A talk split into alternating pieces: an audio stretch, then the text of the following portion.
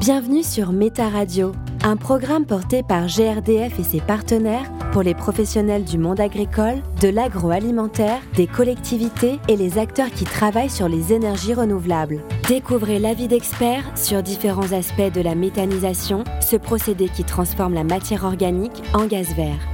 Avec eux, nous abordons tous les sujets indispensables pour vous lancer et réussir votre projet. Méta Radio, le podcast qui diffuse du gaz vert dans votre territoire.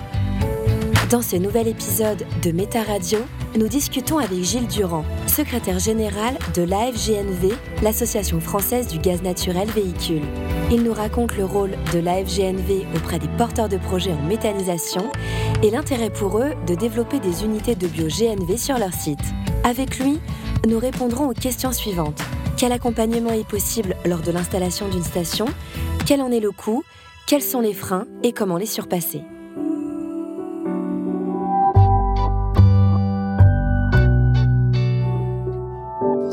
Épisode de Méta Radio, nous recevons Gilles Durand, secrétaire général de l'AFGNV, l'Association française du gaz naturel véhicule. Bonjour Gilles Durand. Bonjour. Pour commencer, est-ce que vous pouvez nous rappeler les missions et les rôles de l'AFGNV Alors l'AFGNV, c'est une association loi 1901 qui compte aujourd'hui à peu près 120 membres. On retrouve dans cette association donc des énergéticiens comme Total, comme Avia, comme Engie, comme Air Liquide. Enfin voilà, on en a une vingtaine d'énergéticiens qui développent des, réseaux de stations euh, GNV et bio-GNV. On retrouve des constructeurs de véhicules, essentiellement des constructeurs de véhicules lourds, comme Scania, comme Iveco, comme Renault Trucks, comme Volvo Trucks, il y en a quelques-uns. On retrouve également euh, dans cette association des industriels, euh, équipementiers de l'industrie, euh, donc plutôt sur les véhicules, comme pour faire les réservoirs des voitures ou la connectique sur les installations gaz, mais également des industriels qui travaillent sur les stations-service, qui développent donc des stations-service ou des équipements pour ces stations-service, comme des compresseurs pour comprimer le gaz, pour faire du gaz comprimé, des pompes cryogéniques pour le gaz sous sa forme liquide, pour pouvoir le verser dans les réservoirs des camions. Voilà. Donc on a une, trentaine d'industriels de ce type-là. Nous avons également des collectivités locales, soit en direct, comme la ville de Paris, ou soit à travers les syndicats d'énergie, qui sont en fait des structures qui gèrent les réseaux de distribution d'énergie pour les communes, puisque vous, vous, le savez peut-être, les communes sont propriétaires de leur réseau d'énergie, donc on délègue le, l'administration à un certain nombre d'acteurs euh, différents. Voilà, donc ça c'est l'association. Nous avons également les, ah oui c'est quand même j'allais oublier les syndicats les syndicats euh, de transport euh, routier, les organisations professionnelles donc comme la FNTR, l'OTRE, la FNTV pour le transport de voyageurs et puis euh, TLF qui est aussi un grand acteur de la du transport de marchandises. Tout ça, ça fait à peu près une centaine, 120 adhérents. Vous m'avez demandé à quoi servait l'association. Donc c'était à promouvoir le développement de l'usage carburant du gaz naturel et maintenant du biométhane. Donc ce carburant présente des avantages certains par rapport au carburant traditionnel. Donc c'est un carburant qui est un alternatif au carburant, pétrolier et qui permet euh, de réduire fortement les émissions d'oxyde d'azote et de particules, vous savez, qui, sont des problèmes de qualité de l'air en France, un certain nombre de villes. Bien, ce carburant émet très peu de, particules, quasiment pas, et deux fois moins, de, deux fois moins d'oxyde d'azote que les véhicules euh, diesel. Donc c'est un premier avantage en termes de qualité de l'air. On a également un deuxième avantage qui est lorsqu'on utilise du biométhane. Donc je crois que c'est un podcast qui est destiné aux agriculteurs qui sont en capacité de produire du biométhane. Et eh bien lorsqu'on utilise ce biométhane, on a une empreinte carbone très faible, puisqu'elle est aussi faible que celle des véhicules électriques utilisant de l'électricité euh, française, donc très faiblement carbonée. Donc un véhicule qui roule au biométhane émet à peu près la même quantité de CO2 de manière euh, globale qu'un véhicule qui roule à l'électricité. Des porteurs de projets de méthanisation sont également membres de l'association. Quel intérêt ils y trouvent et pourquoi et depuis quand vous collaborez avec eux? Alors c'est depuis 2-3 ans qu'on collabore avec, en fait avec l'association des agriculteurs méthaniseurs de France, l'AMF, qui regroupe je crois 350 agriculteurs méthaniseurs et donc ils cherchent des débouchés à leur euh, production de biométhane et donc, ils ont trouvé comme débouché intéressant le, le bio-GNV. Donc, on va y revenir. Mais ce que je voudrais dire d'abord, c'est que, en fait, le GNV se développe très très bien comme carburant professionnel, notamment pour le transport routier de voyageurs et de marchandises. Euh, si je cite quelques chiffres, vous voyez, en 2014, on avait un peu moins de 4000 poids lourds qui circulaient en France au GNV, et donc maintenant de plus en plus au biométhane, puisqu'on incorpore de plus en plus de biométhane dans ce GNV euh, fossile. On en avait moins de 4000 en 2014. Aujourd'hui, on est à plus de 15 000. Donc une croissance très forte sur les poids lourds. Donc on a les bus, les bennes à ordures, les autocars, les camions de marchandises.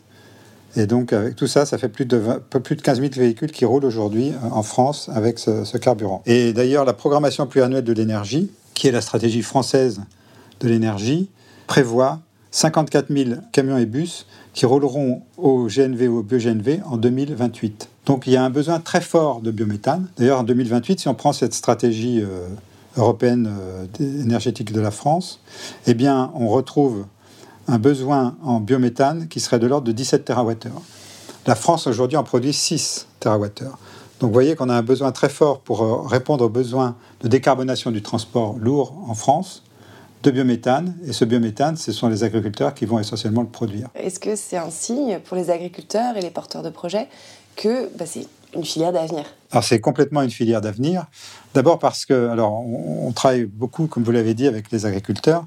On voit bien déjà que la, méthanisation, ça permet aux agriculteurs d'abord de valoriser leurs déchets, de produire localement de l'énergie, ce qui n'est pas rien dans le monde d'aujourd'hui. Vous voyez aujourd'hui tous les problèmes de, commerce mondial qui font que le prix d'énergie augmente très fortement, que les problèmes de, de comment dire, géopolitique entre l'Europe, la Russie, etc., font que les énergies augmentent beaucoup également.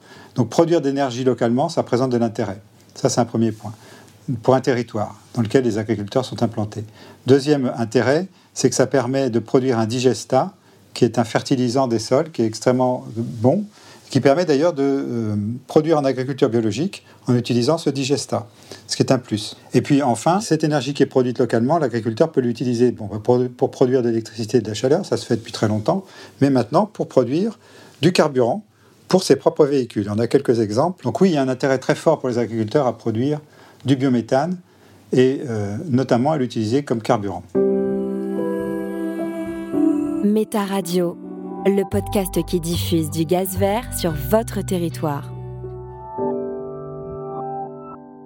Est-ce qu'on sait aujourd'hui en France combien de stations bio-GNV sont portées par des agriculteurs? Et peut-être vous pouvez nous parler des tracteurs GNV Aujourd'hui en France, euh, il y a plusieurs acteurs qui, investissent dans les stations-service de GNV et de bio-GNV. Il y a d'abord les énergéticiens dont j'ai parlé tout à l'heure, les Total, les Avia, les Engie, les Air Liquide, j'en oublie certainement, qui je, l'ai pris de m'excuser. il y a, d'abord ces acteurs-là, des, énergéticiens qui naturellement développent ces réseaux de stations GNV et bio-GNV. Et puis nous avons également les transporteurs eux-mêmes, les transporteurs de marchandises, qui développent pour leurs propres besoins des stations-service, qui ouvrent à leurs collègues, qui sont des stations publiques. Nous avons également les collectivités locales, qui, soit directement, soit à travers le syndicat d'énergie, développent des stations-service dans les territoires. Et puis, on voit maintenant, depuis quelque temps, apparaître les agriculteurs qui développent leurs propres stations. Alors, il y a trois modèles différents. Donc, il y, a, le modèle euh, qui est un modèle maintenant déjà assez ancien avec Damien Roy. Je crois que ça s'appelle Agribiométhane. C'est en Vendée. Donc là, c'est un agriculteur qui s'est associé avec d'autres agriculteurs qui ont créé une station-service. Après avoir créé une unité de méthanisation, ils ont créé une station-service qui permet d'utiliser ce biométhane comme carburant, station publique. Ils ont investi eux-mêmes dedans avec l'aide des, pouvoirs publics. Ça, c'est un modèle donc, qui, existe maintenant, qui s'est développé euh, progressivement. Mais on voit apparaître un nouveau modèle, qui est le modèle de l'autoconsommation. C'est-à-dire, on a euh, le cas d'un agriculteur. Ils sont deux, en fait, ce sont deux frères, les frères Morel, à côté de Fougères, en Bretagne, qui euh, utilisent en fait une partie du biométhane qu'ils injectent dans les réseaux. Donc avant de l'injecter dans les réseaux, prennent ce biométhane, ils le mettent dans une petite station-service et ils alimentent leurs propres véhicules. 5-6 véhicules légers de l'exploitation, plus un tracteur qu'ils viennent de recevoir qui roule au bio-GNV. Donc ça, c'est un deuxième modèle de station. Puis un troisième modèle, et là, on a un film qui va sortir très bientôt euh, sur le sujet, dans les belles histoires du, du bio-GNV. Donc là, en l'occurrence, ce sera dans les Vosges. C'est un agriculteur, en fait, qui a créé une petite station. En fait, il fait de la cogénération. Donc il utilise son biogaz pour produire de l'électricité et de la chaleur. Et en même temps, il prend une partie de ce biogaz, il l'épure pour en faire du biométhane, donc euh, qualité injection dans les réseaux, mais il n'injecte pas dans les réseaux. Il les met directement dans une petite station et ça permet d'alimenter les acteurs locaux. Donc il y a le postier, il y a l'infirmière qui a son véhicule, il y a le camion qui collecte le lait, qui fonctionne aussi au biométhane. Donc on a de l'économie circulaire, donc du carburant produit et utilisé localement. Voilà, ce sont les trois modèles des agriculteurs que nous, que nous voyons se développer aujourd'hui en France.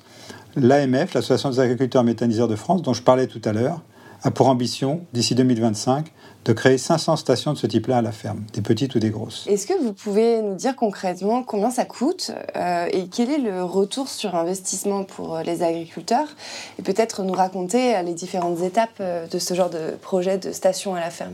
Il y a, il y a plusieurs types de stations. Il y a les toutes petites en autoconsommation jusqu'à la grosse station qui accueille des, des, des, des poids lourds et qui, elle, est utilisé donc par les transporteurs avec des gros camions de marchandises ou des autocars ou des autobus, c'est pas le même prix. Et donc chaque projet doit être adapté en fait euh, au sujet, au territoire, au potentiel en fait de, développement du, carburant et des véhicules qui vont rouler avec ce carburant.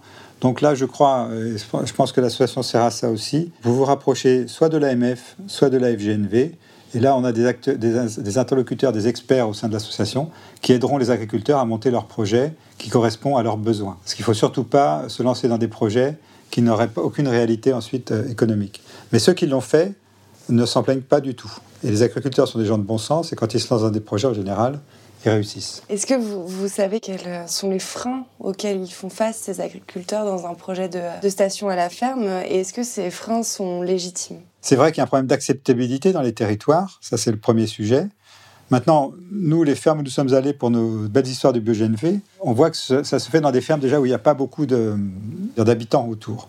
Voilà, donc on n'a pas, pas, vu ce problème de l'acceptabilité. La, euh, mais il y a ce problème quand même qui existe dans un certain nombre de, coins, notamment avec la noria des camions qui viennent distribuer en fait le, le, les, les, déchets, euh, qui viennent alimenter le méthaniseur en déchets.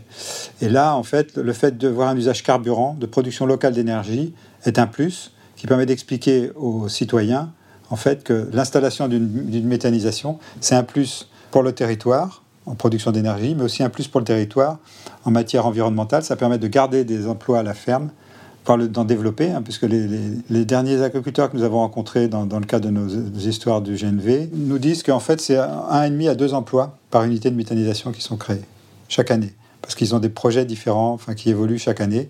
Donc un à deux emplois par an chaque année qui sont créés. Voilà, donc c'est vraiment euh, un sujet intéressant pour la, pour la collectivité.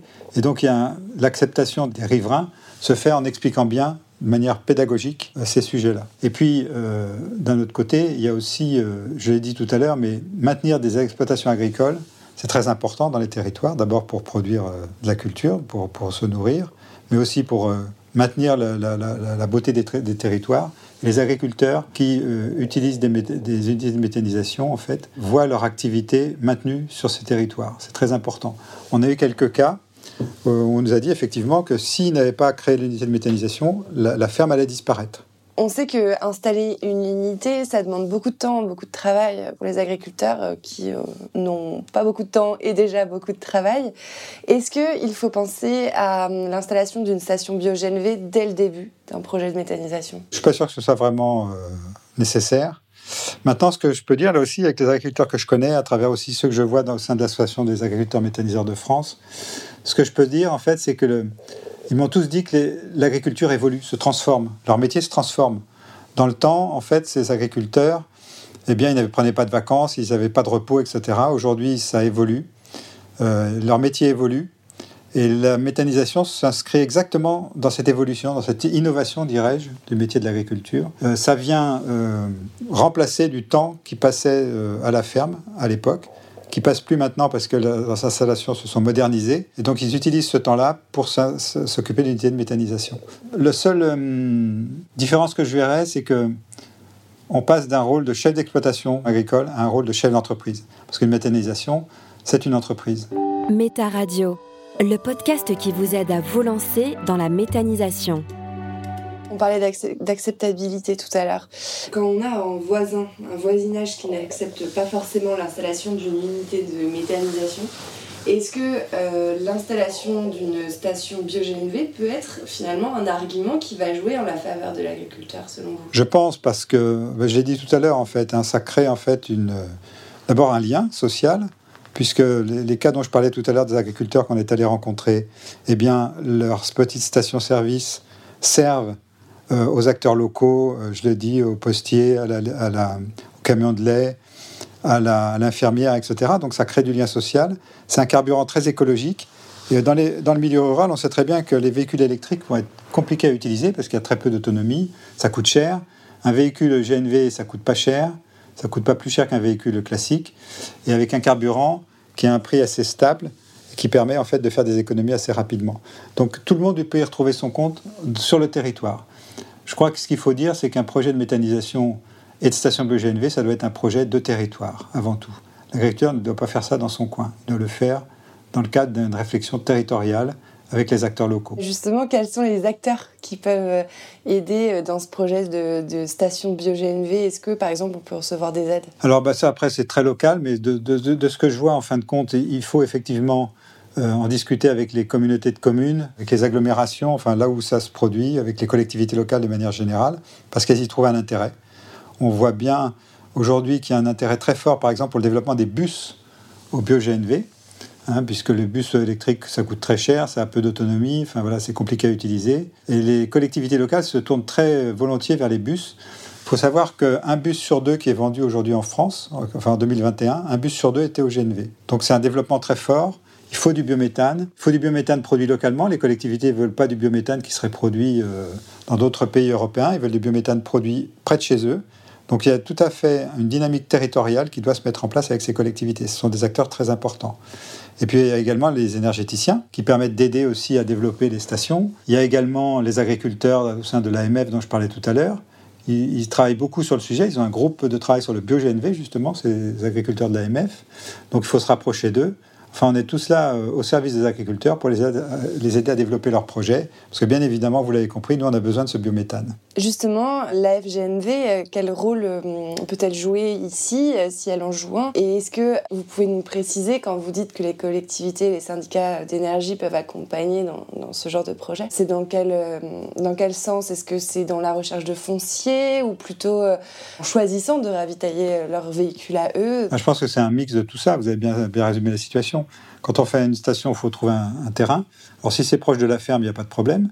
Mais dans les cas que j'ai vus, effectivement, ce sont des terrains qui sont mis à disposition par la collectivité locale, voire dans certains cas par une entreprise, une grosse entreprise qui a des camions et qui veut rouler au BioGNV. Et donc il y, a un lien qui se crée entre l'agriculteur et l'acteur économique qui est l'entreprise. Donc il y a ce sujet-là qui est très important. Et puis il y a également le sujet euh, de la compétence technique à acquérir pour faire une station qui est bien adaptée. La taille de la station doit être adaptée aux besoins. Ça, c'est très important. Parce qu'on peut très vite aller dans des, dans des projets, des impasses qui coûtent trop cher ou qui ne sont pas adaptés aux besoins. Et donc là, c'est de l'expertise technique qu'on trouve effectivement auprès de la, FGNV ou auprès de l'AMF. Voilà, parce que l'AMF développe aussi des compétences et ils ont des retours d'expérience de tous leurs adhérents qui ont développé des unités de méthanisation et des stations GNV. Est-ce que vous pouvez nous dire un mot sur euh, l'utilisation du bio-GNV dans les véhicules agricoles? Est-ce que vous pouvez par exemple nous parler du tracteur New Holland? Le tracteur New Holland, il est, il est tout à fait récent, hein, puisqu'il a été mis en commercialisation il y a quelques mois à peine. Il est en test dans cinq exploitations, si je ne m'abuse. Voilà, donc on voit bien aujourd'hui que c'est un vrai sujet. Les frères Morel, dont je parlais tout à l'heure à côté de Fougères, eh bien eux euh, l'utilisent euh, avec intérêt parce qu'ils ils viennent le charger à la ferme donc c'est quand même un sacré symbole, très économie circulaire, hein, c'est très tendance ce mot-là. Mais là, ils produisent leur carburant et l'utilisent dans, le, tracteur agricole. Donc c'est vraiment super. Donc le tracteur, c'est un sujet, mais c'est pas le seul, parce que moi, les, exploitations que j'ai visitées, en fait, j'étais surpris, il y a 5-6 véhicules pour, pour le personnel, mais tous les véhicules roulent au, au GNV. Donc c'est du GNV produit localement à des coûts qui sont parfaitement maîtrisés par l'agriculteur, puisque c'est lui qui produit son carburant. Voilà, donc euh, c'est vraiment un sujet intéressant à, regarder. Comment vous percevez les mutations de ce marché et comment vous pensez que celui-ci va évoluer plutôt euh, favorablement vers les agriculteurs? Ce marché du bio-GNV, enfin du biométhane utilisé comme carburant, ouais, bah, il, va, il va évoluer forcément parce que, comme je disais tout à l'heure, on a besoin de décarboner le transport.